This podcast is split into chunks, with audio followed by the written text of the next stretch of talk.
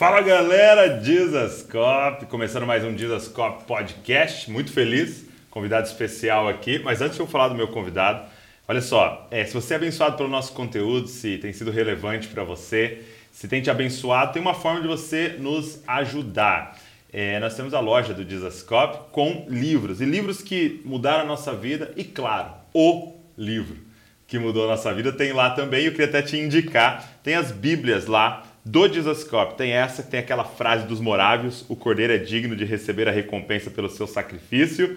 Tem essa, é o livro de Yeshua e tem vários modelos lá para você comprar, para você presentear alguém. Acho que não tem nada melhor que ganhar de presente do que uma Bíblia. E olha só, é só você acessar a loja do Dizascope, o link está aqui na descrição, e você pedir a sua aí. E eu tenho certeza que vai ser uma benção na sua vida. Você vai estar ajudando toda a equipe, toda a galera do Dizascope que produz todo esse conteúdo. Vamos embora? Está preparado?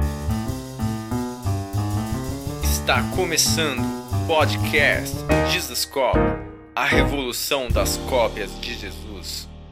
Meu amigo, Yudi. Opa! E aí, Douglas? Obrigado, cara. Obrigado vocês, mano. Tô felizão mesmo. Que honra. Feliz que deu certo. Eu tava falando com a minha irmã no carro agora, hum. que eu sempre escuto o podcast é né, de vocês. E foi estranho, porque eu sempre escuto você conversando com outros convidados. E aí, quando você me mandou o áudio no WhatsApp, eu ouvi no carro e falei, mano, que estranho ser direcionado. da hora, da hora, tô felizão, mano. Cara, que legal, que legal. E, e assim, eu tô muito feliz com essa questão agora que tá bombando de podcast. Uhum. Porque é um formato totalmente diferente, né? Eu, eu ouvi já pregação da pessoa, é. um vídeo de um conteúdo, mas essa mesa aqui é muito legal, cara. Saiu umas outras paradas, né? É, eu, eu curto bastante, principalmente quando tem um espaço para mostrar a sua história e o que o evangelho de fato fez na vida daquelas pessoas, Sim. sabe? Porque a gente vê muitos pastores sendo usados por Deus e com aquela autoridade toda que aí tá em cima e você olha e fala: "Meu, esse homem, meu Deus do céu, veio de onde tudo isso?" E aí sempre tá aquela pergunta, né? Veio de onde? E aí Boa aqui pergunta. a gente consegue no fundo, a gente consegue entender que é um passo de cada vez para chegar até essa visibilidade que que essa essas pessoas estão tendo, né? Cara, é muito louco. E, e, se você lê o livro de Atos, uhum. o tempo todo é, eles são chamados de testemunhas. Te testemunhas. É, não é tipo, Exato. eu te chamei para ser um pregador. É louco é, isso? É né? louco. Eu te chamei para ser uma testemunha do que Sim. você viu, do que você ouviu, do que você tocou de é, Jesus, né? E, e, eu fico mais impressionado que se você parar, eu tava, eu tava vendo no, no seu podcast e em outros podcasts também, que você pega pessoas para entrevistar ou trocar simplesmente uma ideia e você vê pessoas que talvez, se for pesquisar ao fundo assim, ah, daria para dar certo? Não. Ah, ah, por exemplo, o é, que, que um artista precisa ter para ele se destacar? Ele precisa ter carisma, ele precisa ter beleza, ele precisa ter. É, é isso que se espera de um artista para ser um popstar, para ser. Tem um manual, tudo. né? Agora vamos colocar aqui nessa mesa. Beleza, aqui não tá. Não, não tá muito, tá ligado? Tá não, aqui não. Nós não temos aqui nem o Calreu, nem o, sei lá, o Nada. príncipe da Ásia. Não tem, entendeu? É, carisma, talvez, um pouco. Mas com certeza é, é, o lance de você fechar os olhos e escutar o que Deus tem para você e a gente caminhar. É só isso, Exato. né? E é basicamente o que eu venho enxergando no até no nosso meio mesmo, né? Que é, digamos, o, o meio gospel Sim. e tal. Tem pessoas improváveis que você olha e você fala, mano, que bagulho louco, mano. O que, que tá acontecendo? Mas sabe por quê? Porque essa galera rouba no jogo. O uhum. que, que é roubar no jogo? Uhum. É você perguntar para o ser que é eterno qual Exato. é o próximo passo. É isso, é isso. porque quando você olha para a Bíblia é exatamente isso. Uhum. Você pega Moisés. Cara, Moisés tem uma declaração sobre Moisés que é assim: o homem mais manso da terra. Sim. Aí se eu fizesse um podcast com ele para perguntar da história, ele assassinou um cara. Sim. Fala, mano. Que manso é esse, que né? Manso é esse? Entendeu? Jesus pega um, um Deus pega um assassino, ao cara mais manso da terra. Pô, o cara que escreveu a maior parte do Novo Testamento, qual é o testemunho dele? Matava cristão. É isso. Paulo, tu fala, cara, é, é isso que tá falando. Mas porque você ouve a voz de Deus e todo mundo fala falando, vai para direita, você vai para esquerda. É. Você ouviu. Exato. Sabe? Roubando exato. o jogo. É isso. Ouvindo o eterno, o cara que já tá no futuro tá te contando o que tá acontecendo. Isso é muito louco. Agora, É, falando sobre isso, é, eu estava lendo que você, criança, morou no Japão. Sim. Quatro anos? É, do, do 1 ao 5, né? E foi. é, eu aprendi basicamente o português junto com o Nihongo, né? Mas quando eu voltei Hum. pro Brasil, como você deixa de usar e até mesmo é, os meus pais me contavam que eu sofria um, um certo bullying assim, porque eu falando em, em aqui já. Eu falando em, em japonês, os meus amigos, os meus primos falavam, ah, fala direito, moleque, que ridículo. Começavam a me zoar. E eu fui deixando o Mas zoava o lado. seu japonês. Isso. Zoando a, a língua que eu, que eu tinha, as minhas expressões eram bem japonesas, né? Se você pegar foto, vídeo, daquela época eu era bem japonesinho, assim, bem oriental. Aí É aos mesmo. poucos eu fui ficando mais maloqueiro, porque aí eu fui conhecendo a malandragem e tal. sei. Mas de, de novo, assim, era bem japa, bem japa. Que louco. É, eu, eu tive a oportunidade de ir no Japão. Sim. E eu queria até te perguntar sobre isso, se você viveu um pouco disso. Porque Uhum. eu percebi que tinha uma galera lá, eu fui ministrar para jovens brasileiros de fala portuguesa, vamos Uhum. Sim. dizer assim. É, e eu percebi que tinha uma galera com uma certa é, é, crise de identidade. Sim. Por quê? Porque eu não sei se a galera que está nos ouvindo sabe, mas você não é considerado é, um Japonês, japonês, por é. ter nascido no Japão Exato. né? Mas por sangue. Sangue. Né? Você pode ter nascido lá e ele tem um passaporte Exato. brasileiro, né? Isso é, é muito louco, E né? é, e é louco porque eu vivi isso na pele. Porque viveu? você para e pensa, aqui no Brasil eu não sou brasileiro, eu sou japonês. é um japa. E aí no Japão eu sou brasileiro. então aí você para e pensa e fala, eu sou o quê? Eu sou Exato. brasileiro ou sou japonês? Não, eu sou filho de Deus. Então, olha que coisa louca. Coisas que a gente vive na nossa infância, a gente busca, busca ter uma família, a gente busca se encaixar dentro de uma turma. E eu nunca me encaixei em turma nenhuma. É mesmo. Nenhuma. É, eu passei pelo hip hop e vivo até hoje na cultura do hip hop, mas eu vejo por essa falta de identificação com um povo, porque eu me olhava, eu falava, eu quero ser um artista, mas eu não tenho referência nenhuma de, de um artista oriental que, que puxe as minhas origens, que puxe a, a, a cultura da minha família mas existe um povo que levanta a bandeira de- da liberdade e que se, se sente excluído. Que de fato, em, várias, em, em- em vários momentos, sim. E, e eu falei, pô, eu me encaixo nisso. Porque quando eu ia pra escola, eu era o excluído. Quando eu ia pra escola, as pessoas me olhavam, eu era o único japonês da escola inteira. Sim. Entende? Então eu era o diferente. Então eu, vou- eu falei, eu vou andar com aquele povo. Aí eu comecei a andar com o pessoal do hip hop, Tá. os negros, e fui conhecendo essa cultura. E aí, ali dentro, eu também sofri preconceito. Porque eram negros e eu era japonês. Então o que, que eu precisava fazer pra me enturmar? Eu preciso ser melhor que eles na, nessa atividade, que era a dança. E aí eu fui estudando, estudando, estudando, até que chegou um momento que eles falaram: ele não é negro, mas ele carrega algo dentro dele que faz parte da gente também. E chegou um, um- um certo momento que não tinha como. É, tanto que eles começaram a me chamar de japanego. Porque Ah, é? eu chegava nos rachas, eu, eu entrava nas rodas de hip hop. E dançava bem, e ganhava vários rachas. Foi quando chegou no momento que eu falei, pô, me encontrei. Mas no fundo, no fundo, não era aquilo ainda. No fundo, no fundo, eu tava buscando al- algo diferente. E eu sabia que um dia eu iria viver daquilo que eu amava, que era a arte.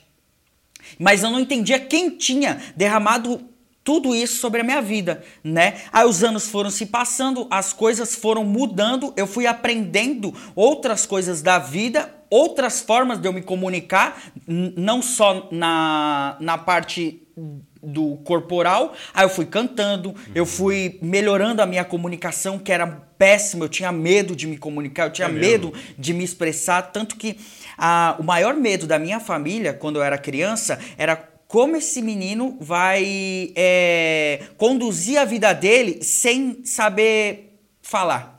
Porque a minha maior dificuldade era, eu começo algo, uma conversa, e eu não sei terminar. Eu parava no meio. Você tinha dificuldade Muita dificuldade, galera, muita, muita, muita, muita. E aos poucos eu fui aprendendo tudo aquilo que era dificuldade na minha vida, eu fui pegando como um aprendizado, força e fui melhorando e sempre um passo a mais do que as pessoas que já tinham de cer certo talento para aquilo, entende? Então o esforço e a vontade de me encontrar em lugares diferentes e fazer parte da, daquelas turmas fizeram eu evoluir. Uhum. Os anos foram se passando e tal, até que um dia, um dia, eu paro, olho para um lado, olho para o outro, fa não faço parte de nada disso. Nada disso me faz eu me juntar verdadeiramente a um povo, uhum. sabe?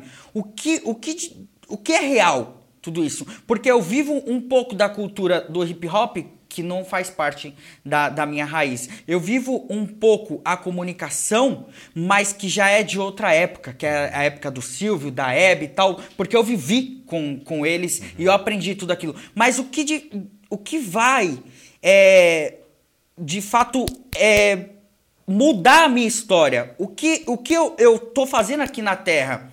Eu fui levantado para quê? O que eu carrego dentro de mim que eu vou poder compartilhar e juntar as pessoas e, e realmente eu entender o meu propósito de vida? O que, que vai fazer eu me animar sem ter um fim? Porque tudo isso teve um fim. Quando eu ganhei o campeonato uhum. é, de hip hop, teve um fim. Eu cheguei onde eu queria. Eu, quando eu cheguei a ser a maior audiência da televisão, eu cheguei onde eu queria. Uhum. Aí as coisas foram perdendo a graça durante a minha vida. Porque era o prêmio e não era o processo. Era o prêmio, não o processo e não a junção das pessoas para caminhar comigo, sabe? Eu olhar para um lado, olhar para o outro, eu faço parte disso.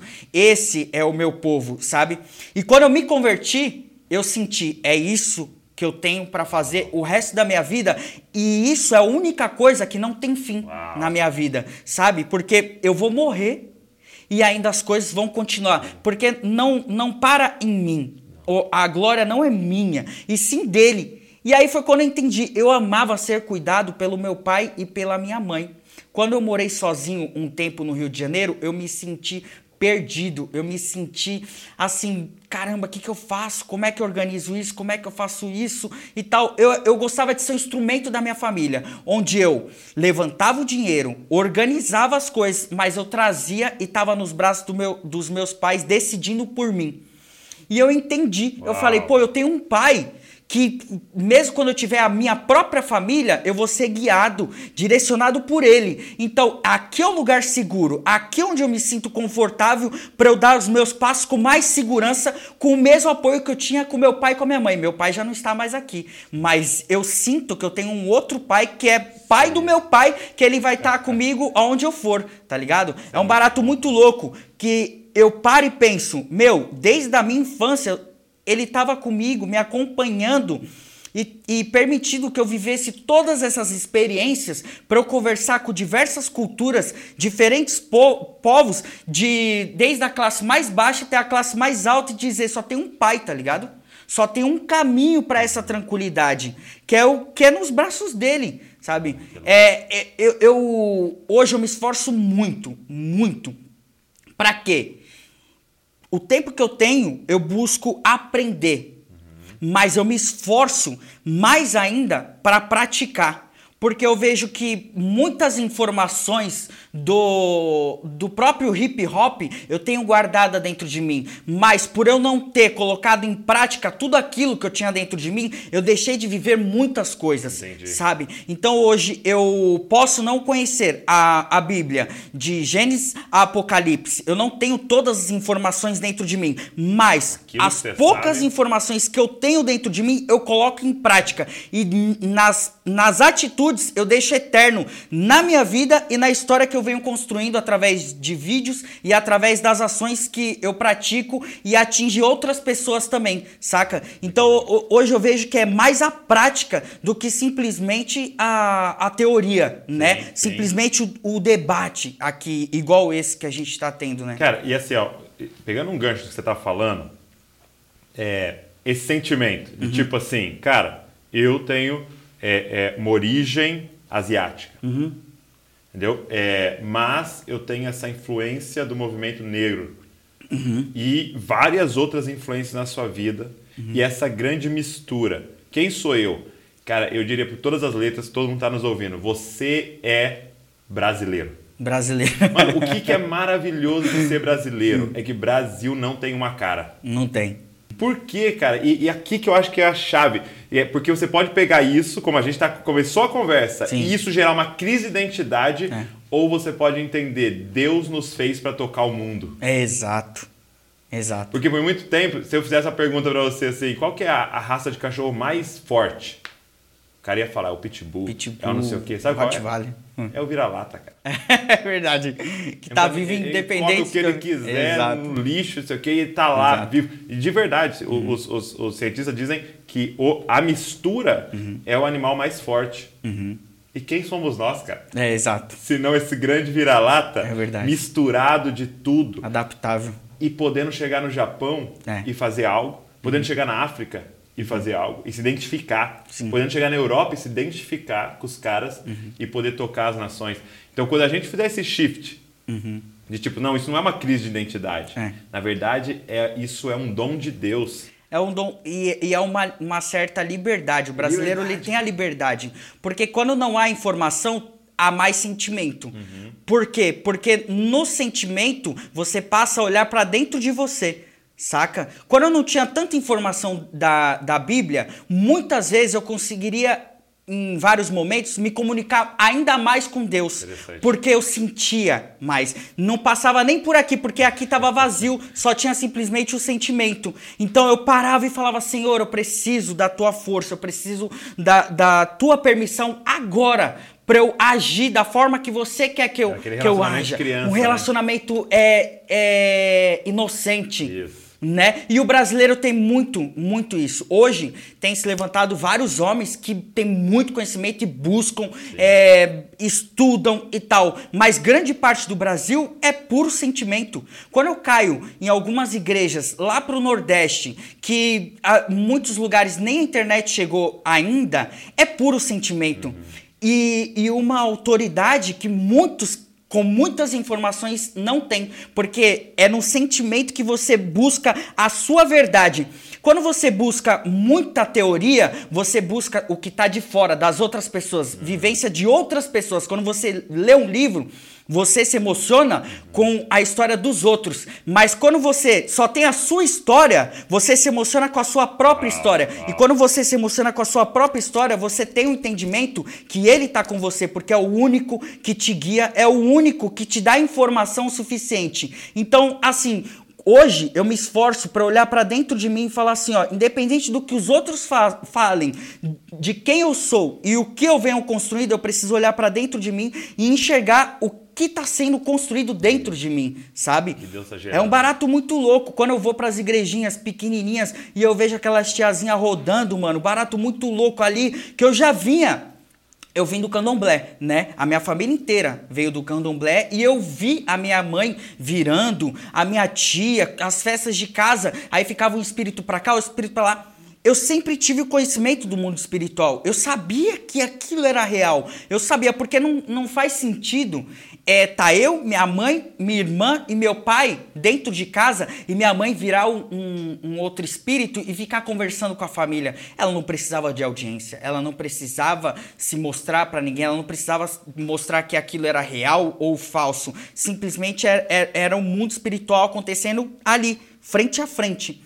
E toda vez que eu entro nessas igrejas, eu falo assim, mano, existe tudo isso, tá ligado? Esse mundo é o mundo real. Só que há uma grande diferença. Aquela condução por Deus, né? Um, um relacionamento direto com o Pai e aquele relacionamento direto com os espíritos. Pra que eu vou conversar com um produtor se eu posso falar diretamente com o Silvio Santos, tá ligado? É um barato muito louco, mano. E toda vez que eu falo, com, começo a contar as histórias que aconteciam na, na, minha, na minha casa, na minha vida, e eu fui crescendo vendo isso, o mundo espiritual é assustador, tá ligado? As pessoas ficam assim, meu Deus, mas sabe por que é assustador? Porque é real. O mundo espiritual é real. E tudo que é real assusta. Sim. Principalmente quando vem diretamente do céu. Porque aí vem do Pai. E tudo que vem direto do Pai vem por uma mudança na sua vida. Sabe? E essa mudança não é aquela mudança temporária. É uma mudança. Transformação. Transformação. Tá ligado?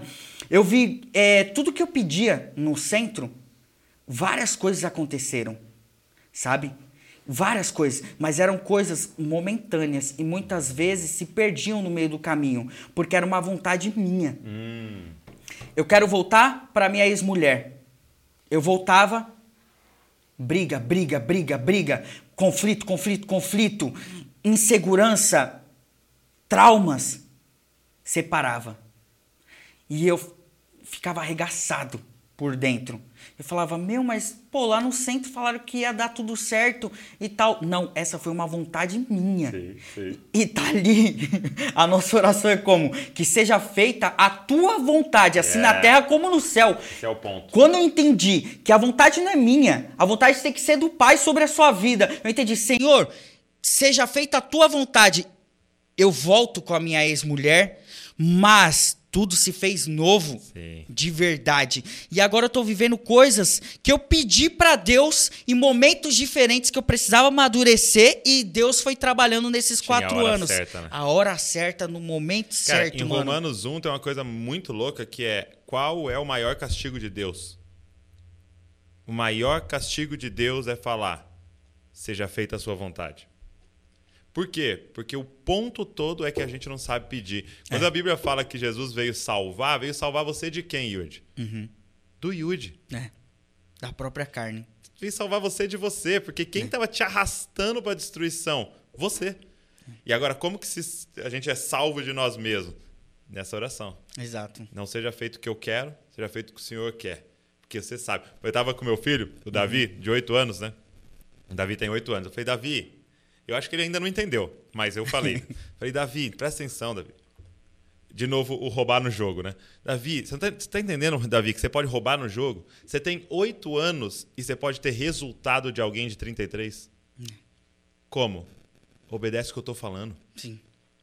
Ah, mas eu não quero fazer isso. Esquece o que você quer e pensa, tem uma cabeça, um cérebro de 33 falando alguma coisa pra mim. Então, se eu obedecer, eu não vou ter resultado de 8 anos, eu vou ter resultado de 33. Agora imagina nós, mortais, que pode ter a cabeça e o resultado de um ser eterno. Pô, como? Como que eu posso ter um resultado de Deus sendo homem? É muito louco. Não seja feito o que eu quero, Exato. seja feito o que você quer. Exato. Cara, isso é muito doido. É. É, e isso que é ser salvo, né? Ser salvo de si mesmo, né? É, e não tem coisa mais bonita do que essas palavras que ele deixa ali, né? Porque ele tá o tempo inteiro, não, eu não quero que você sofra, eu não quero que você ande sozinho, eu tô com você, não tem coisa mais bonita, mano, do que você você reconhece um amigo quando você na tristeza ele tá com você e na alegria ele tá com você, né? O tempo todo. O tempo todo. E é isso, mano. E, e Jesus está ali o tempo todo mostrando que o relacionamento é o que salva,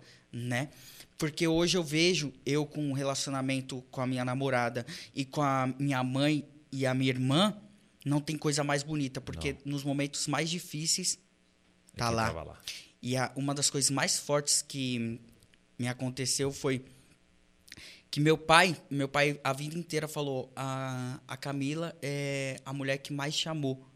E, e ela tava lembrando esses dias. Falou, toda vez que a gente separava, ele falava, vai voltar, vai voltar, vai voltar. É mesmo. É, e, e ele faleceu.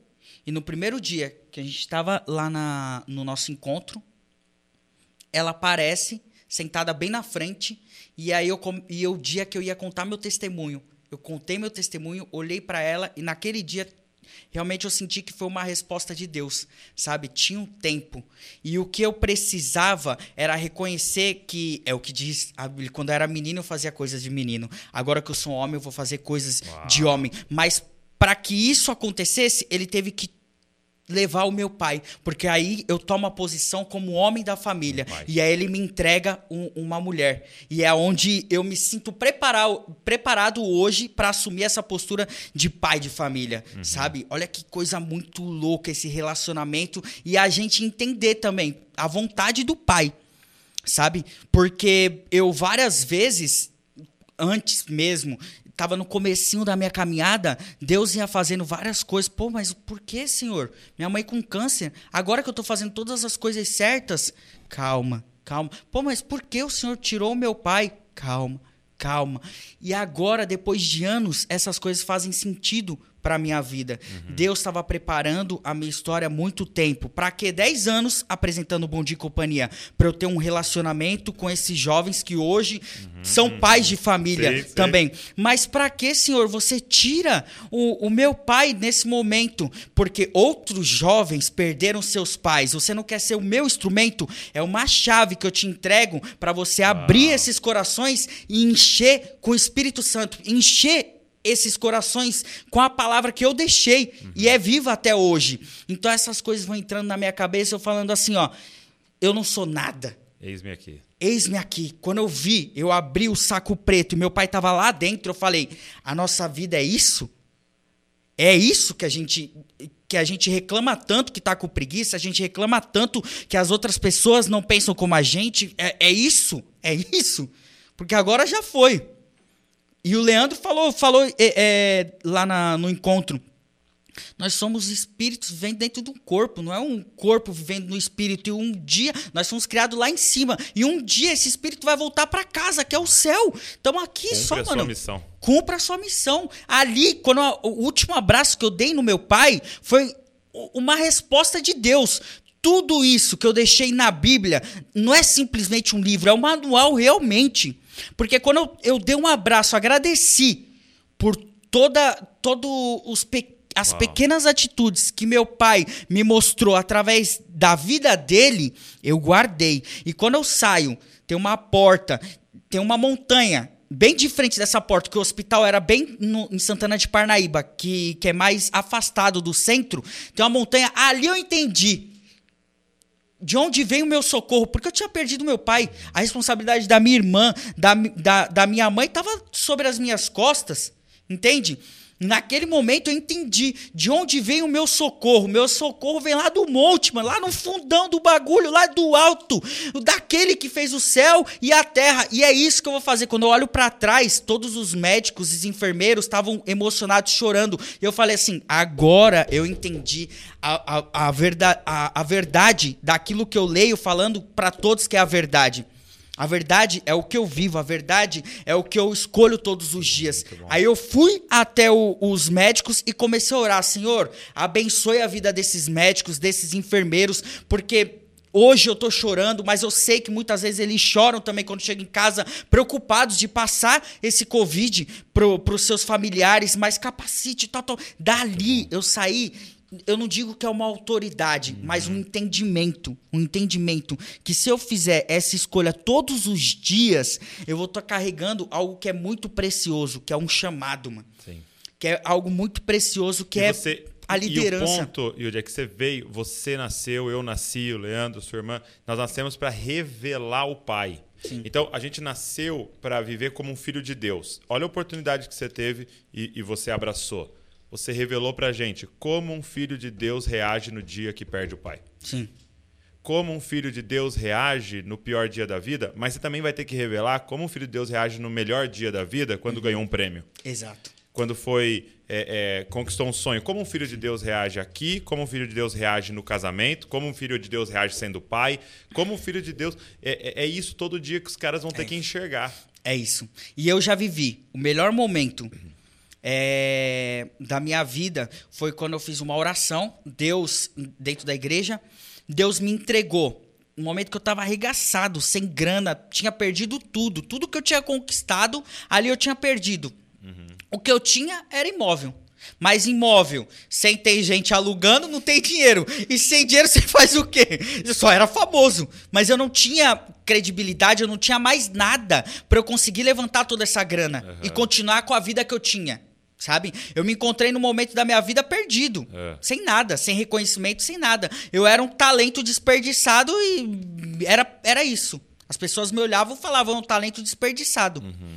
Só que naquele dia eu entreguei tudo a Jesus Cristo e ele realmente fez, me deu outra oportunidade. Uhum. E aí eu passei de ser um talento perdido para ser uma promessa. Me conta, me conta, como é que foi a sua conversão. Como é que foi seu encontro Vixe, com Jesus? Mano o meu encontro com Jesus foi basicamente no momento que eu estava é, desesperado, estava uhum. me afundando e afundando a minha família. Quantos anos você tinha? Quando foi? Faz quatro anos. Faz quatro anos. É, quatro anos. E eu estava perdido. perdido. Bebendo todos os dias, indo pra casa de prostituição, tava casa de swing, tava levando tudo isso para dentro da minha casa, uhum. onde eu morava com os meus pais. Enfim, eu tava, eu não era mais orgulho para minha família, coisas que eu tinha conquistado e vivi sendo o orgulho há anos. Eu não tinha mais o respeito das pessoas.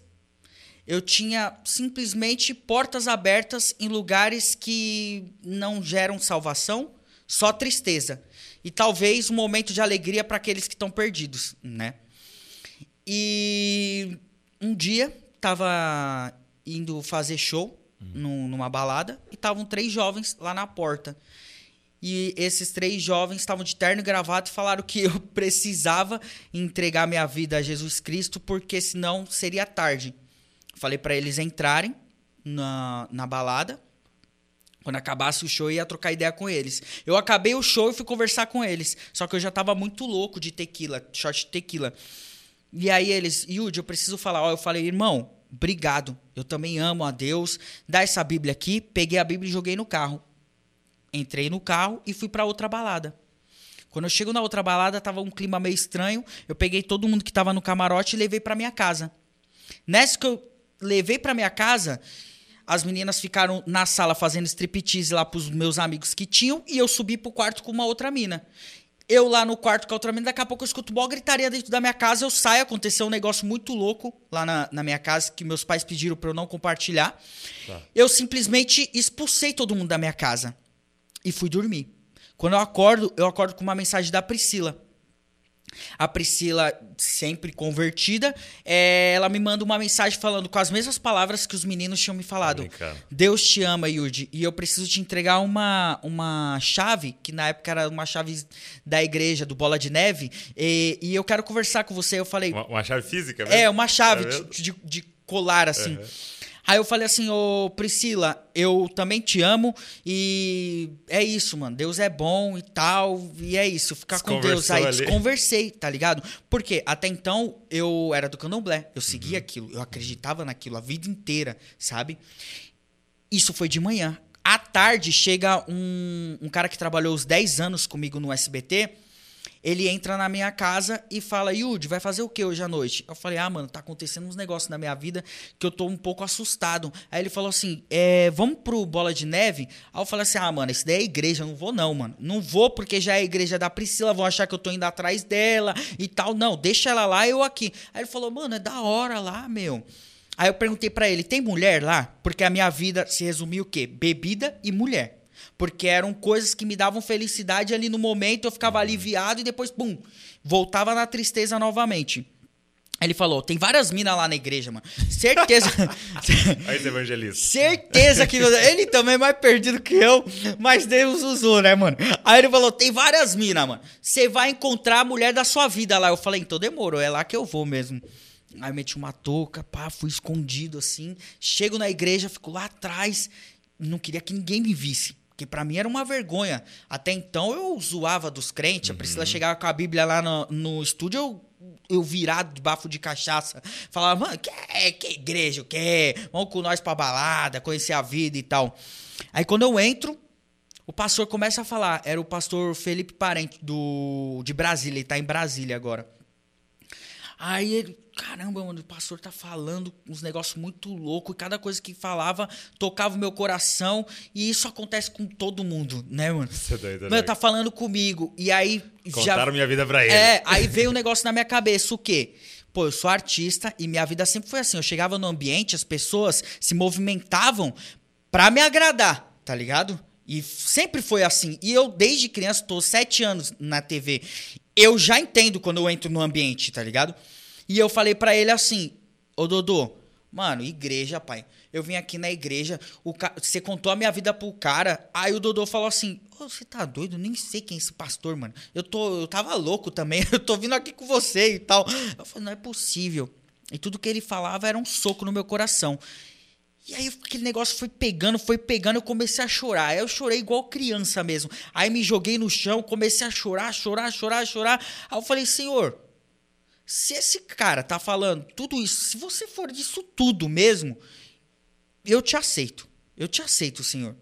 é, eu quero um recomeço na minha vida, eu quero ser orgulho novamente para minha família, eu quero ser voz para essa geração, eu quero mudar a minha história. Eu reconheci já. Me perdoe, Senhor. Então eu quero entregar, eu quero tudo de novo.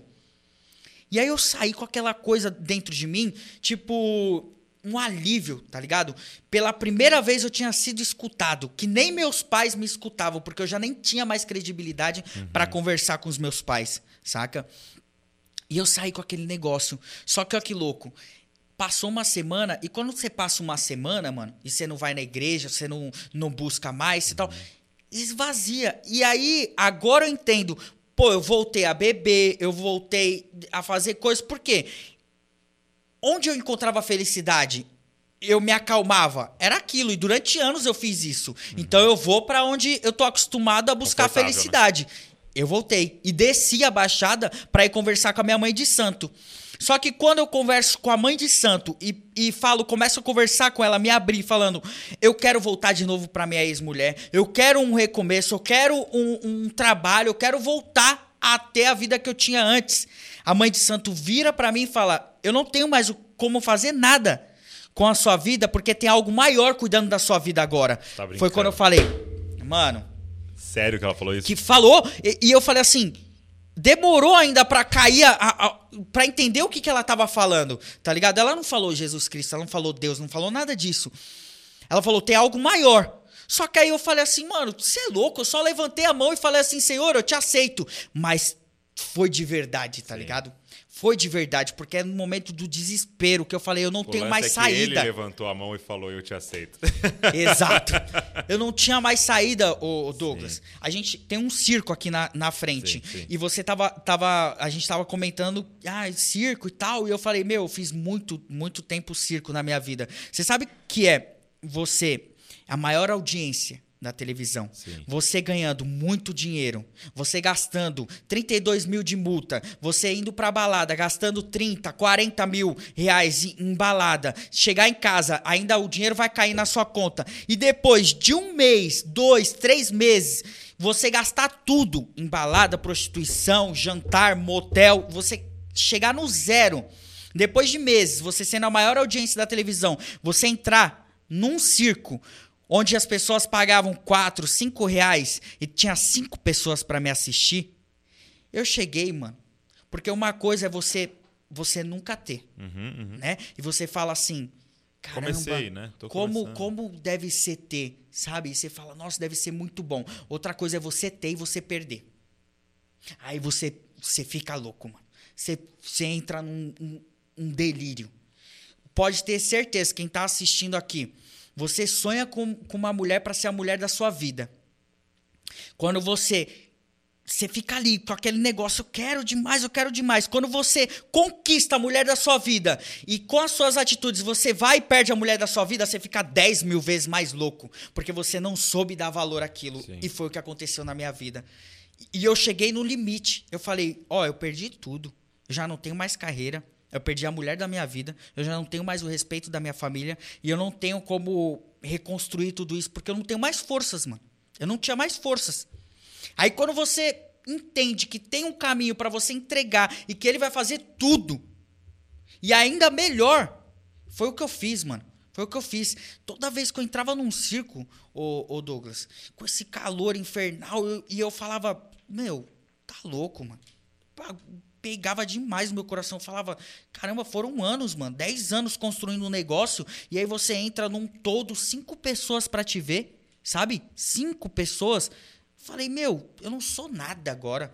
Sorte que Deus usava uma pessoa que tá até hoje caminhando comigo, que era o meu dançarino, o Luizinho. E ele falava toda vez. A gente lá no, nos bastidores abria assim e olhava. Ele falava, Yudi, tem cinco pessoas, cinco meninas aí para te assistir quatro, dez, nove. E ele fechava.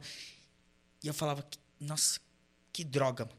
Não acredito no bagulho desse, Luizinho. O que, que a gente tá vivendo? E ele falava, Yudi, é um recomeço, mano. O que fez você chegar até aqui? Eu falei, foi o meu talento, só isso mesmo, mano. É, ele falou, então faça o melhor que você tem para fazer. Uma hora vai dar certo, mano, de novo. Assim como Deus lá, deu lá atrás e tal. E a gente nem conversava de Deus, porque eu já não acreditava mais nisso, sabe? Eu pedia para os santos, eu pedia para vários bagulho que tinha uh, o que eu fui criado ouvindo, sabe? E aí hoje eu vejo que Deus usava essas pessoas e usa até hoje. E ele é católico, mano. Mas uhum. toda vez que eu sento para conversar com ele, eu vejo os valores de Sim. vida, sabe? Eu vejo os valores enraizados ali nele. E ele falando da verdade, ele falando: Ó, oh, não, mano, você tá firmando com a sua mina, continua respeitando sua mina, porque sua mina tava com você, você não tinha nada, tá ligado? Tipo, a mina tava aqui, te trazia para São Paulo pra fazer os testes, fazer os negócios de Fox. E aí você não tinha dinheiro para comer um Mac, ela pagava McDonald's para você. Mano, não tem coisa mais louca quando eu tô fraco, quando eu tô desesperado e Deus não responde. Eu falo, Senhor, fala comigo, eu preciso dessa resposta agora, Senhor. O que, que eu vou fazer, mano? Eu tô num momento difícil da minha vida, eu tô ficando louco, é tanto compromisso, tanta coisa para eu resolver, minha cabeça vai explodir. Aí eu paro e falo assim: já foi pior, mano. Uhum. Cara, eu vou voltar aqui, eu vou voltar quando eu tinha os meus 20 anos 22, 23, estava perdido, mano. Não tinha mais nada. Eu andava na rua, ninguém nem, nem lembrava mais de mim, só me zoavam. Cara, já foi pior, mano. Pô, se, se, lá atrás eu já passei coisas difíceis, isso daqui que eu tô enfrentando não é nada.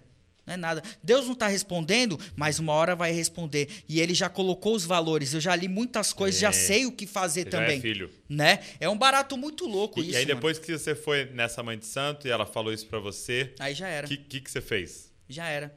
Eu simplesmente passei a buscar o pai ainda mais. É. E passou uma semana, eu fui chamado para fazer o musical dos Mamonas Assassinas. Hum. E olha que barato louco. Eu comecei a minha carreira dublando os Mamonas Assassinas. É mesmo? No Raul Gil. Então era como se Deus estivesse falando: ó, você não pediu um recomeço? Tá aqui, ó. Um recomeço. Vai fazer um musical. E eu rodei um ano fazendo o um musical dos Mamonas.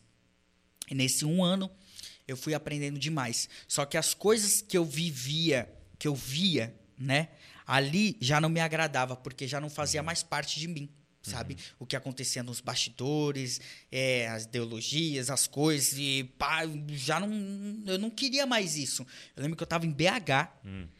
num, num, hotel, eu me ajoelhei e falei: Senhor, eu te agradeço por essa oportunidade, mas eu, eu já não me encaixo mais aqui. Eu quero uma outra oportunidade Uau. e eu quero um, um recomeço na minha vida financeira, sabe? Eu preciso quitar as minhas dívidas. Eu preciso, agora, na minha vida financeira, começar do zero, sem dívida nenhuma. Uhum. Passou de novo. Uma semana, o telefone tocou, o e-mail chegou, eu sendo convidado para participar do programa da Xuxa, uhum. é, o Dance Brasil, que era um programa de dança. E onde eu comecei minha carreira? Na cultura do hip hop. Uhum. Onde foi o início de tudo? Através da dança. Foi onde eu consegui abrir portas. E aí eu entendi. Entendi que Deus estava me dando outra oportunidade com as experiências que ele tinha derramado sobre a minha vida. Que demais. Né? Toda quinta-feira eu ia para a igreja. Recebia a palavra e ia para o Rio de Janeiro competir. Uhum. E assim foi. Um, dois, a três meses até chegar à final. E na final, na quinta-feira, quando eu chego na igreja, a palavra era de Davi. E aí o pastor falando, Davi era um homem baixinho. e eu já fui guardando aquele bagulho pra mim, tá ligado, Douglas? Um homem baixinho, tinha um gigante, gigante só. Meu, foi na pedrada, pum, jogou a pedrada, o gigante caiu e foi. E eu guardei essa palavra dentro de mim. E fui pro Rio de Janeiro. Eu não falava com ninguém, mano. Eu ficava concentrado. Era palavra, louvor e o que eu tinha, o, o que eu tinha aprendido, que estava dentro de mim. Quando eu chego, olha que louco, mano. A gente estava falando, eu abria a coxia no circo, tinha cinco pessoas. Uhum. Depois de poucos tempos, eu abro a coxia, tava a Xuxa, tava os maiores diretores da Record, tava todos os patrocinadores, os maiores empresários, outros artistas para ver a minha apresentação, tava a oportunidade ali. Uhum. E assim como foi com Davi, tá ligado? Tava todo mundo esperando. Será que ele vai conseguir ou não vai conseguir?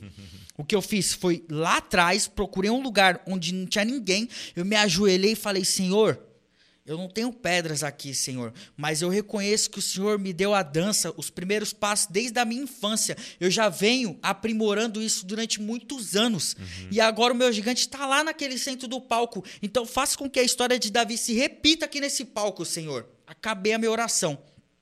Quando eu entro, isso tem no vídeo, mano. É. Quando eu entro, o meu salto vai e quebra. Brum! E aí eu caio eu levanto, eu não reclamei. Você pode ver no, no vídeo, mano. Eu não reclamei, não fiz nada. Eu simplesmente falei assim, ó, Senhor, faça com que a história de Davi se repita aqui nesse palco, mano. Na hora eu tirei o, o moletom que eu tava, a, a, jaqueta que eu tava, joguei no chão e comecei a improvisar os passos que eu fazia lá na comunidade, lá em São Vicente, onde eu tinha aprendido os meus primeiros passos. Aí já não era mais eu, mano. Ali era o Espírito Santo me conduzindo pra vitória, mano. Porque assim que eu terminei a minha apresentação, eu caí no chão e os meus professores da ONG, onde eu aprendi a, a, a dançar, eles invadiram o palco, é me mesmo. abraçaram. Eu falei, meu Deus do céu, a Xuxa desesperada porque acharam que era tipo público, nada a ver. Aí eu falei, Xuxa, esses foram os meninos que me ensinaram a dançar. Esses foram os meninos que estavam comigo quando eu não tinha nada. E olha que louco, aqui nesse momento de vitória eu conquistei. Aí quando a Xuxa vira e fala assim, ó, hoje quem vai levar meio milhão para casa é você, Yudi. Brum! eu me jogo no chão. E aí eu respondo o que você falou. No momento de tristeza, eu reconheci que Deus estava comigo. E no momento de maior alegria, eu reconheci que Deus estava comigo. Então o importante não é o dia mais difícil e nem o melhor dia, e sim a presença dele junto sim. com a gente, yeah. sabe? É, o bagulho é muito louco, mano. Eu caí no chão, os outros acharam que eu tinha desmaiado. Mas eu simplesmente falei uma conversa com Deus naquele palco. Eu falei, Senhor, que essa vontade de buscar ainda mais a tua presença, a tua palavra, o teu ensino não falte dentro de mim. E me use, me use. Nos momentos mais difíceis, mano. E toda vez que eu vou pregar, porque toda vez eu acho que eu acabei meu testemunho.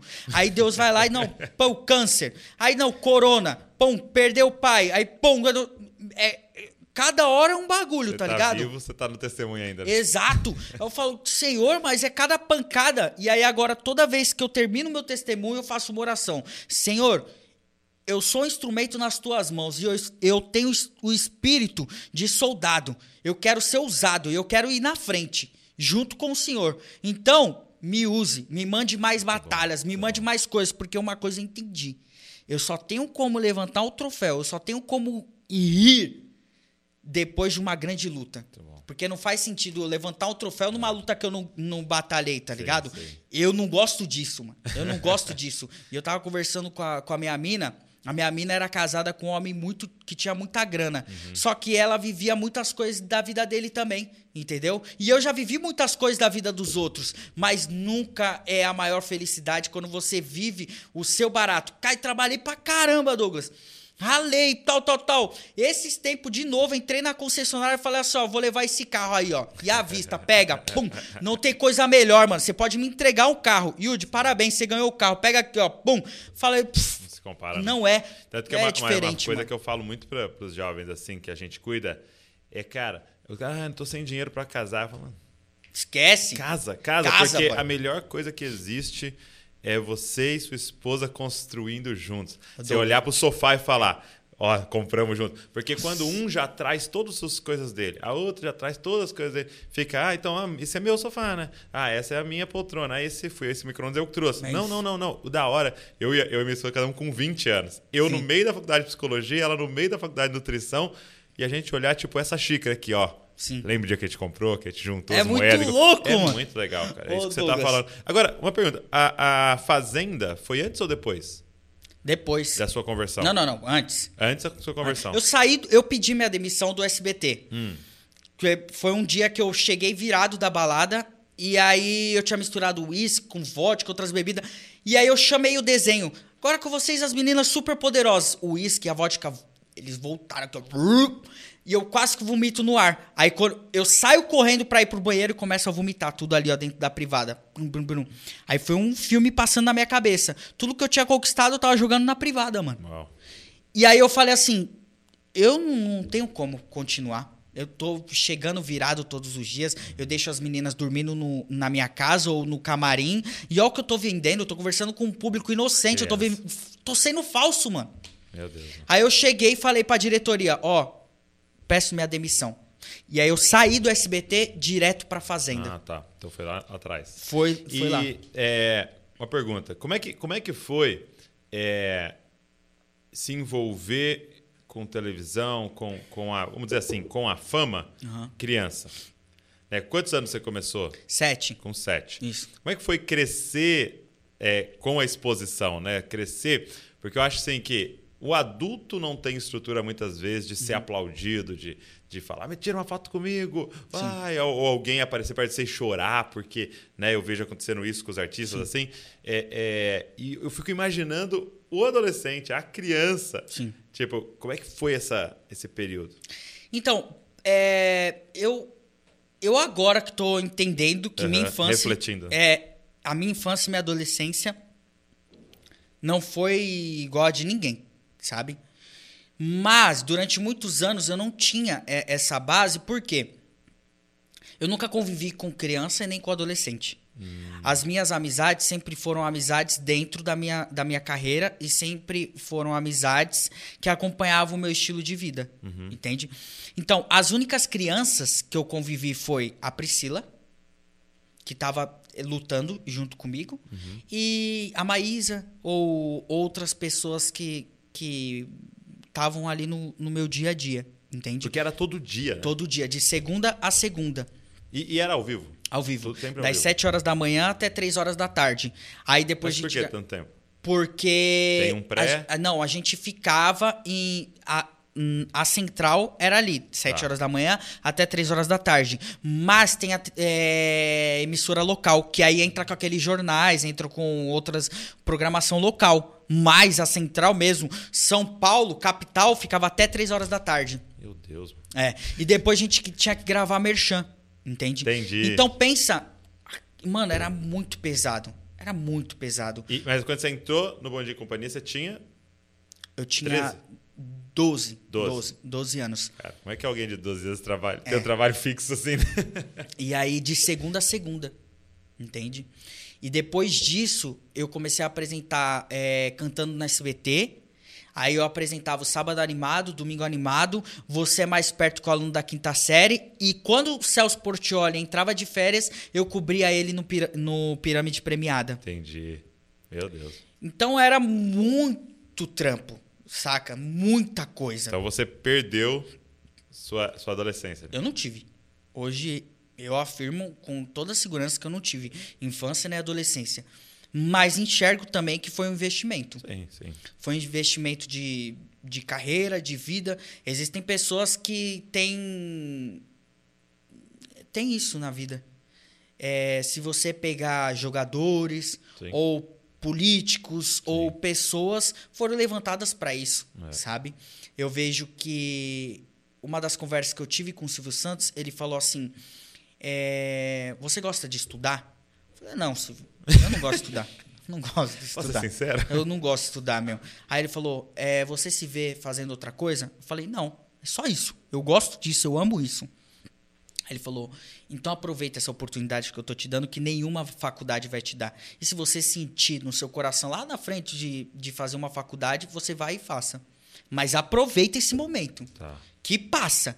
E foi o que eu fiz, mano. E, e Agarrei. ele era um mentorzão, assim? Sim. Dava uns feedback e tal? Sim, sim. De verdade, chegava Sim, junto? Na prática. Na prática.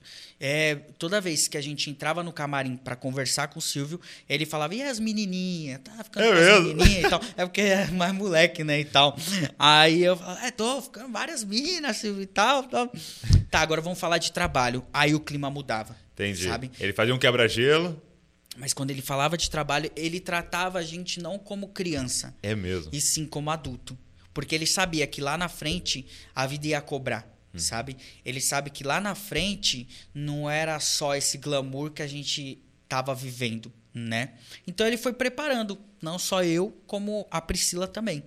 Então desde a nossa infância, a gente sabia o peso da responsabilidade de viver em conjunto, de ser o pilar daquela equipe, de ser o pilar daquela família, de carregar isso, esse, esse espírito de liderança, sabe? De falar assim, ó, é, Yudi, não é porque você acordou mal que você Não vai fazer. Não, você tem que fazer. Responsabilidade. Porque esse projeto não é só a sua família que depende. Tem o câmera, tem o diretor, tem o figurinista, tem. to- Essa responsabilidade está aqui, ó. Todo mundo depende da sua ação, sabe?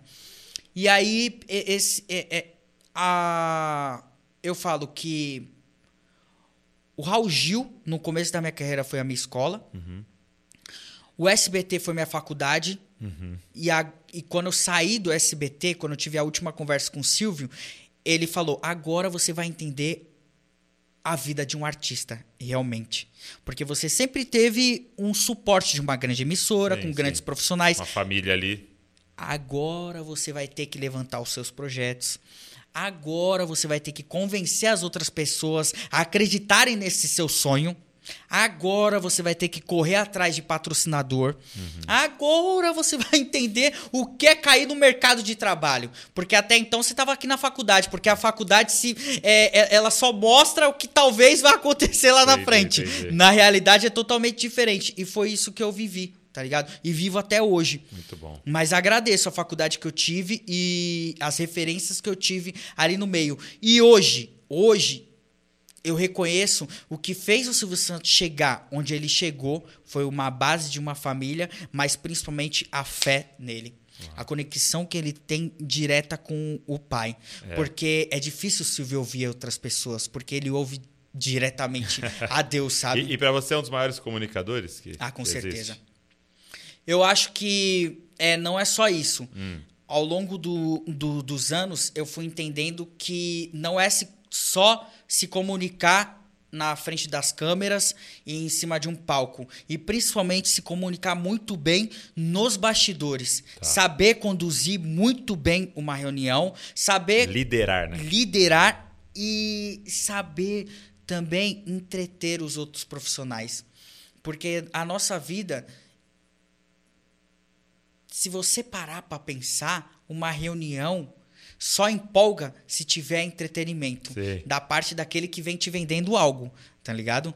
Então, eu fui durante muitos anos, eu fui estudando a forma que o Celso Portioli, porque o Celso foi um tempo meu empresário, e eu via a- como ele conduzia uma reunião, Aham. eu via o Ratinho conduzindo, eu via o, o Silvio conduzindo. Então ele empolgava todo mundo e todo mundo queria fazer parte daquilo.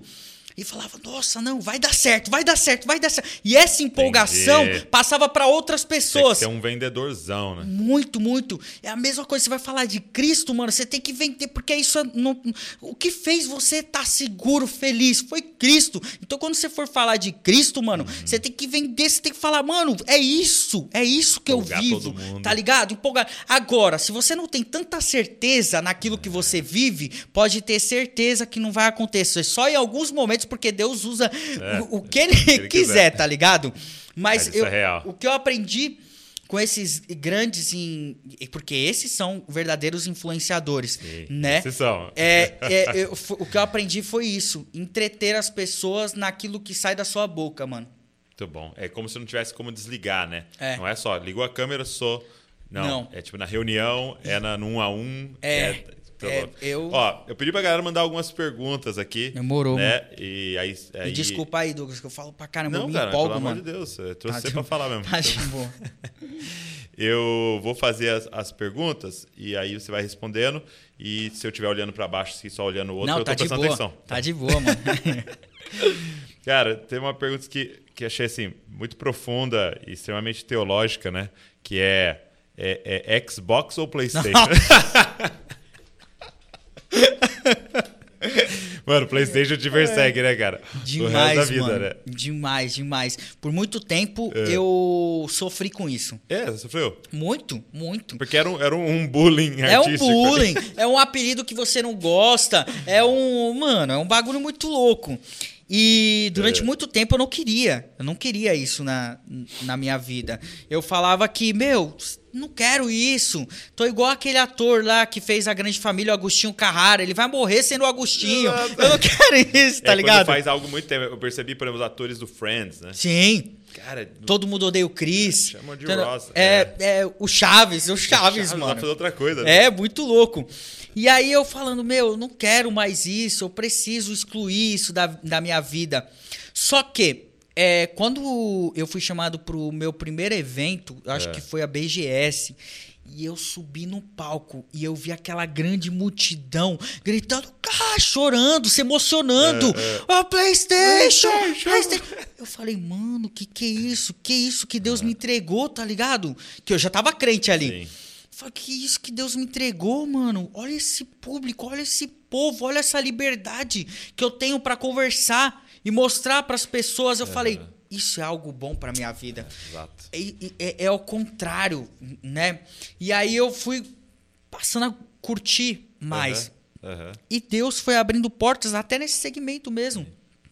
Hoje, É eu tô, mesmo? hoje eu tô apresentando o campeonato de Rainbow Six da Ubisoft e eu apresento o Mundial. Então, tipo assim, mano, eu venho me comunicando com uma molecada que me assistia, Que mas e, e agora eu vejo que é trabalho, mas também é o momento de eu me comunicar com eles e até um jeito de eu colocar o evangelho ali dentro, tá ligado? Sem dúvida nenhuma. É. É, e- mas você curte? Você joga? Tal, assim? Mano, eu já cur... eu curti muito na, na minha infância, mas eu também não tinha tempo pra jogar, tá ligado? É. Aquela Mas- infância mas- mas muito louca. Mas eu jogar curto PlayStation mesmo? PlayStation, É. PlayStation, PlayStation. É do PlayStation. É, eu já ganhei um Xbox, mas joguei uma vez e mas como eu já tinha o PlayStation, eu acabei jogando o, o- mais o Isso PlayStation. é real mesmo ou é, É um patrocínio seu Não, não, não, tem? não, é real.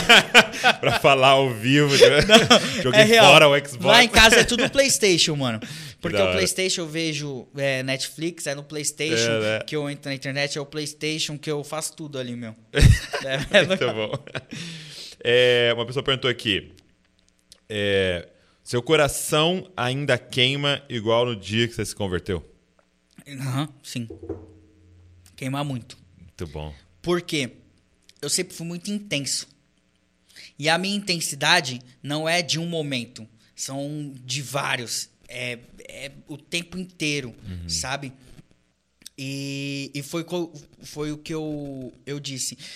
No momento mais alto, eu senti a presença de Deus. No momento mais baixo, eu senti a presença de Deus. E quando eu tô ali no, no, no meio, eu sinto também a presença de Deus. Porque se desde o começo ao fim eu senti, não tem como no meio do caminho se esfriar, tá ligado? Porque eu sou intenso em tudo. E, e eu vi também o, o, o Rodolfo Abrantes falando no, no testemunho dele. Quando eu É. era louco, eu vivia louco mesmo, mano. Sim. E eu Você se entregava para aquilo? entregava pra aquilo e eu cantava aquilo e tal. E agora que eu sou louco por, por Deus, eu não vou ser louco 24 Intenso. horas por Ele, sabe? Em tudo que eu faço é intensidade, é, é aquela coisa. E muitas pessoas, principalmente a minha família, se preocuparam. Falaram, porque tudo que eu começava eu não terminava. Tá ligado? Acharam que era só uma Acharam e falaram assim. Ai, essa fase de crente aí daqui a pouco vai passar, tá ligado? É, uma hora ele é tal, outra hora que. tá- Daqui a pouco isso daí vai acabar. Pô, já se passaram quatro anos, tá ligado? E cada hora só aumenta, Aumenta, mais. aumenta. Aumenta, aumenta, e é É porque ele vai é colocando tudo. lenha e, e gasolina, né? É um barato muito louco, viu, Douglas? Não, é assustador, Eu vou cara. falar um bagulho pra você. E depois, quando você vive realmente o, o barato, é, as pessoas vão vendo isso, sabe? Durante muito tempo, mano, demorou para as pessoas me encontrarem na rua e falaram: Eu te admiro, menino. Eu sinto Deus nas suas Isso é palavras. maravilhoso, né? Hoje em dia, mano, depois de tudo que eu passei, as pessoas me param na rua e falam, ô, eu acredito em você. E, mano, Uau. não tem dinheiro que pague isso, sabe? Tipo, hoje, quando eu saio na rua, eu sei que alguém vai gritar PlayStation. Mas de cinco pessoas ou dez pessoas que me conhecem na rua, duas gritam PlayStation. As oito pessoas gritam a paz. Uau. Então, isso é muito louco. Sabe quando eu Rodolfo- consegui É. tirar o, o PlayStation, que eu lutava há muito tempo, no momento que eu fiz uma escolha de algo que é maior do que o PlayStation, que é Entendi. Deus, tá ligado? Caramba, foi louco Essa isso! vamos Cê é louco, mano! Cara, e o Rodolfo compartilhou isso uma vez. Ele falou assim, cara, o dia que eu tava num restaurante e aí a pessoa chegou perto de mim e tal, e, eu, e- e sempre era, pô, cara, o cara do Raimundos. E a menina falou assim, mãe, não é o cara da igreja? Nossa! Ele falou que virou e falou, ah, Mano, tá eu vou te falar, Douglas. Eu faço aquele encontro ali toda terça-feira em São Paulo. E, e era uma célula que já fazem três anos e pouco que a gente, eu e o Galego vem aqui na caminhada e tal, e agora tá algo gigantesco. Sim, sim. 450, 500 Tem- pessoas tem ali. Instagram? Tu? Tem, tem. Co- é, como é ago- que- Agora estão você no Como é que Instagram. chama? Confronto. É, o- é só arroba confronto? É, eu acho que é, é. Arroba confronto. Vou colocar na descrição pra galera, porque eu quero Coloca. que a galera que estiver por São Paulo numa terça possa colar É lá. isso. E aí, mano, agora eu vejo vários artistas, várias pessoas que eu trombava assim no, no corredor, eu olhava e falava assim, ó, nossa, o cara tá voando, o cara tá muito bem. Ele indo até o, o encontro e se abrindo e falando, Yudi, eu quero viver isso, mano. Que louco, quero viver isso. Então, mano, eu quero que vocês, vocês que estão aqui vendo esse vídeo, entendam. Se você tá na presença de Deus e você olha a vida dos outros artistas, ai, a vida dele é melhor, ele tá em Maldívias, ele tá no. Mano, aonde for. Não ache que ele tá mais feliz que você, mano. Mano. Não É ache, isso, mano. é. Porque hoje os artistas me procuram, os MCs me procuram, me mandam mensagem falando: Yudi, eu quero viver isso, só que eu não tenho forças. Eu não tenho. Você, mano, já tá vivendo isso na sua humildade. Mano, já tá bom, porque não tem felicidade maior do que você tá na presença de Deus, mano. Sim. Não tem. De verdade, mano. Eu acabei de voltar da comunidade onde eu me criei com a mulher da minha vida, que foi criada no mesmo lugar que eu. Entramos num restaurante de casa nordestina, que é barato, mas a comida fez eu lembrar da minha infância e fez eu falar assim, mano, a gente podia estar em Maldivas, como os nossos amigos que estavam, a gente estava olhando no Instagram, mas a gente não ia ter essa felicidade, porque você poderia estar sozinha ou eu sozinho lá e faltando algo dentro da gente. Então eu te falo, mano, com toda certeza, a felicidade não tá em outro lugar, não tá longe de você, ela tá dentro de você. E no momento que você abre, reconhece isso que tá lá dentro, que é a presença do pai falando assim, ó, filho, eu tô aqui, mano. Não tem Tá coisa maior, mano. Não tem, de verdade. Ah, isso é Eu, maravilhoso. ve- eu fico até surpreso, mano, porque eu vivi isso daí, Douglas. Sim. Só que agora, ouvindo e vendo outros outros artistas me procurarem para sentir a mesma coisa que eu tô sentindo aqui enquanto eu falo de Jesus Cristo, eu me dá mais certeza do caminho que eu, que eu tô trilhando, tá ligado? E é- essa molecada precisa entender isso, Exato. mano. E o que a gente faz aqui, eu não tô fazendo por mídia, tá ligado? Porque desde a minha infância eu tô na mídia. mídia, né? Você me perguntou como é que é caminhar sendo famoso. Mano, eu não sei o que é caminhar não, Não sendo famoso. Não. Tá ligado? É o inverso. É. E aí eu sei que, que tem muitos também que estão buscando é, viver nas redes sociais aquilo que ele acha o certo pra conseguir likes. E isso me chateia. Tá ligado? Uma vez eu entrei naquela sala lá do é Clubhouse. Clubhouse. E aí eu comecei a ouvir vários bagulho, tá ligado? E aí eu vi várias pessoas que estavam ali compartilhando coisas. Só que, mano, eu tenho essa malandragem da, da comunicação, porque há muito tempo eu vivi com caras que eu via também. É, Tendo uma atitude nos bastidores, Aham. e quando ele subia no palco Nossa. com o microfone, ele convencia todo mundo. Do contrário, né? Do contrário, tá ligado? Então eu tenho essa facilidade de pegar e falar assim, ó, mano, esse cara tá tentando me, enrolar, me enrolar na cara dura, pai. Logo pra cima de mim. Ô, não faz isso Ó, não, o mano. Clubhouse ali revelou, né? Uma, uma guerra de ego absurda. Não assim, né? faz isso Quem comigo conta a não, história mano. mais legal, né? Você é louco, mano? Ô, pelo amor de Deus. E eu falava assim, mano, o cara tá ali falando, buscando um resultado ali em números, em rede social, só que lá na frente, mano, vai cobrar. Tem uma música do Neguinho do Cacheta que ele fala, que é um MC lá da Baixada Santista. É, tão se esquecendo de Deus, mas ele nunca te esqueceu. E ele vai voltar e a cobrança é maior, pai. Escuta, escuta, que o barato vai ficar louco. E tinha outro grande poeta também, o Mr. Catra, que falava, ele falava sempre, mano. Ô japonês, toda vez as baladas que eu entrava, eu entrava no camarim pra trocar ideia com o Catra. Japonês, escuta aí, uma hora a conta chega, viu? E a conta chegou pra ele, mano. Assim como eu vi a conta chegando pra diversos. E a conta chega não é pra aquele que tá ali no tráfico. A conta chega pra todo mundo. Até aquele que tá dando falso testemunho. Até aquele que tá ali pregando no, no púlpito e chega nos bastidores e faz tudo, tudo errado. Tá ligado? Então, se você tá aí na sua humildade, vivendo a palavra, pô, mas eu tô aqui, eu faço as coisas certas o tempo todo e não tô conquistando nada. Mano, permaneça, pai. Permaneça, porque sabe essa felicidade que você come um dogão aí na sua esquina ou come depois uma pizza naquela pizzaria humilde com o pessoal da igreja? Essa felicidade, essa pequena felicidade que você vive, mano, é a verdadeira felicidade, mano. Porque quando você não depende de outras coisas pra ser feliz, é aí que você é verdadeiramente feliz, mano. Porque demais, né? várias vezes eu precisei de várias outras coisas pra ser feliz e passava, tá ligado? Sempre passa. Quando você acorda assim, Douglas, eu não sei se acontece com você. Você acorda e fala assim, ó, caramba, ó preguiça, mano, mas eu tô feliz, tio. Eu tô feliz, tá ligado? É uma felicidade tão grande, mano, que eu não quero É fazer nada. é eu só demais. quero ser feliz, tá ligado? É demais. Aí eu falo, mano, não tem barato mais louco que isso. Isso me emociona, eu vi, mano. Eu vi uma vez o- os caras falando do Billy Graham, que chegaram pra ele e falaram assim: Você pensa em um dia ser presidente dos Estados Unidos? Billy Graham é o maior evangelista da história. Você pensa um dia ser presidente dos Estados Unidos? Ele falou assim: Tá querendo me rebaixar? é isso mesmo, mano. É isso, cara. É isso.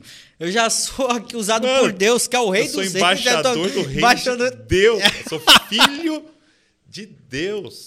É isso Filho mesmo. Deus. Você acordar e falar assim, cara, fui adotado pelo Criador do universo. É muito louco, mano. É muito louco. É muito louco.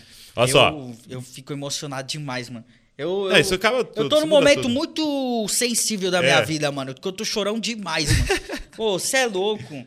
E, e não é porque meu pai faleceu, não é porque eu tô vivendo outras coisas e tal, mas é porque eu vejo que o tempo todo Deus vem entregando as respostas que eu já fazia anos atrás, tá ligado? E aí eu falo, mano, que Você começa a enxergar ele louco. toda hora, né? Toda hora, E Douglas. não só no hoje, mas no passado. Nossa, era ele me guardando aqui. To- Nossa, era ele falando Mano, através da boca desse aqui. Nossa, é muito Você vai louco. reinterpretando sua história, né? É muito louco isso. Ó, É, uma pergunta aqui, achei legal. É, é- é, conta uma história engraçada com o Silvio Santos que você viveu. Tem alguma que você vem na- na mente, assim? Mano, tem várias, assim. É. Deixa eu pensar aqui. Hum, caramba. Pensa uma aí. Mano, tem, tem várias histórias, mas eu acho que a, a história que mais é, me impactou, que hoje eu reconheço o cuidado de um pai, e dá pra ver nitidamente que o pai cuida, é... Eu sempre fui muito fã do, do Chorão. Hum, uhum.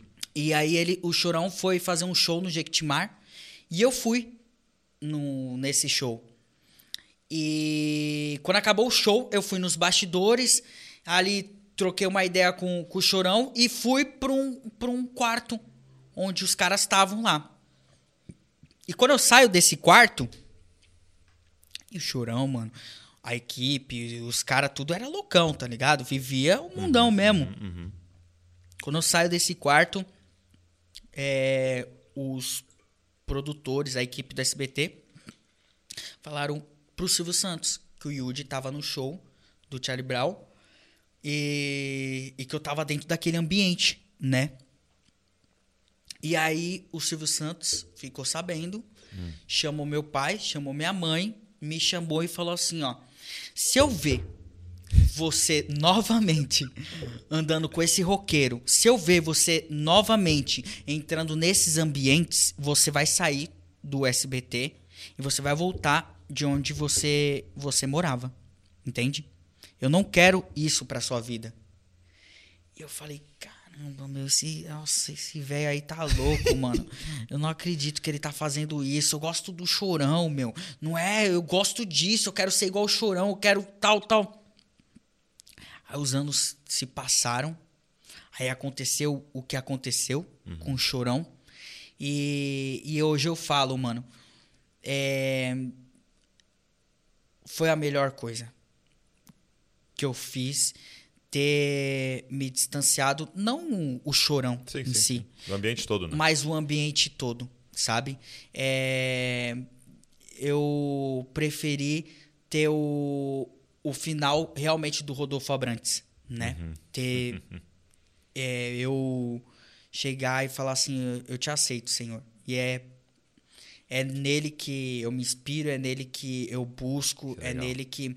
Mas eu também reconheço que Deus usou muito o Chorão. Sim, porque sim. diversos momentos, é, ouvindo as músicas do Chorão, eu tive respostas para a minha vida. Me encorajaram, assim como as músicas do Racionais também.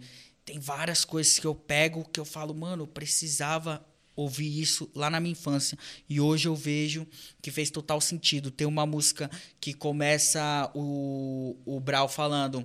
Vamos acordar, vamos acordar. O tempo não cansa. Ontem à noite você pediu, você pediu uma oportunidade. Como Deus é bom, né? Não, nego. Te entregou aí tudo nas suas mãos e tal, tal, tal. O mundo tá louco. Ninguém confia em ninguém.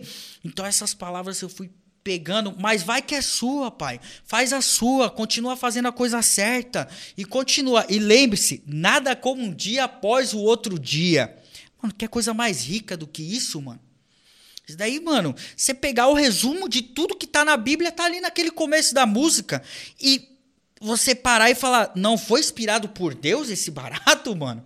Só porque ele não tá com uma Bíblia embaixo do braço e pregando em todos os lugares. E eu eu fui ouvir um podcast do Mano Brown agora, É. ele entrevistando o pastor. Ele sabia mais da Bíblia do que o próprio, o próprio pastor, mano. Tá ligado? É uns negócio muito louco que fica, que só no final dos tempos mesmo que a gente Nós vai ter, entender. ter a resposta Exato. mesmo. E ali faz sentido, hein, mano? Senhor, Senhor, eu não expulsei teu nome, eu não fiz. Ah, agora o barato vai estar louco, pai. Vamos ver quem tá certo pelo certo mesmo, É, mano. Mas é isso mesmo, é isso mesmo. Poxa, meu amigo, obrigado. Tamo junto. Obrigado mano. por compartilhar seu coração, sua história, É vulnerabilidade para tocar essa geração aí. Que Deus continue te dando assim muita clareza de propósito. Amém. Deus continue iluminando aí seu caminho para você ver quais são os próximos passos e ter a ousadia, a coragem de obedecê-lo Amém. em cada eh, parte da caminhada. Que Deus abençoe sua família, sua futura família, Exato. seus filhos. Amém. Você é uma benção, cara. Obrigado, obrigado mesmo. Obrigado vocês, meu. Deus abençoe, continue aí pegando mais pessoas. E eu vejo que cada ministério foi levantado para algo, Sim. sabe? Mas eu vejo também que esse ministério aqui que tá, tá sendo construído é para tocar outras pessoas para puxarem outros ministérios, Isso. sabe? Porque desde o começo eu vejo um estudo, eu vejo ah, um, um, um ensino, né, da parte da sua parte e daqueles que, que te cercam. Isso é importante, mano. Isso é importante porque várias perguntas que eu fazia aquela aquela coisa de curiosidade mesmo, eu falava, mas por que Jesus fez isso? Aí eu buscava ali na palavra, aí eu, eu lia, a gente não entendia nada, tá ligado? Porque eu tenho uma certa dificuldade. Aí eu buscava algum vídeo e caía no, Uau. no de vocês, Uau. sabe? Isso é importante, mano. Pô, E- feliz, Esse mano. mastigar para aquele que não tá avançado no entendimento, né? Aham. Tipo, caramba, tô com complicações. E as redes sociais tá para isso mesmo, mano. E obrigado, mano. Eu falo obrigado porque eu vejo o quanto é difícil a gente. Se é difícil caminhar Uhum. com Deus, é, produzir coisas ali é mais ainda, Sim, sim. né? Mas obrigado por essa dedicação, obrigado por essa entrega da vida Glória de a Deus, vocês, mano.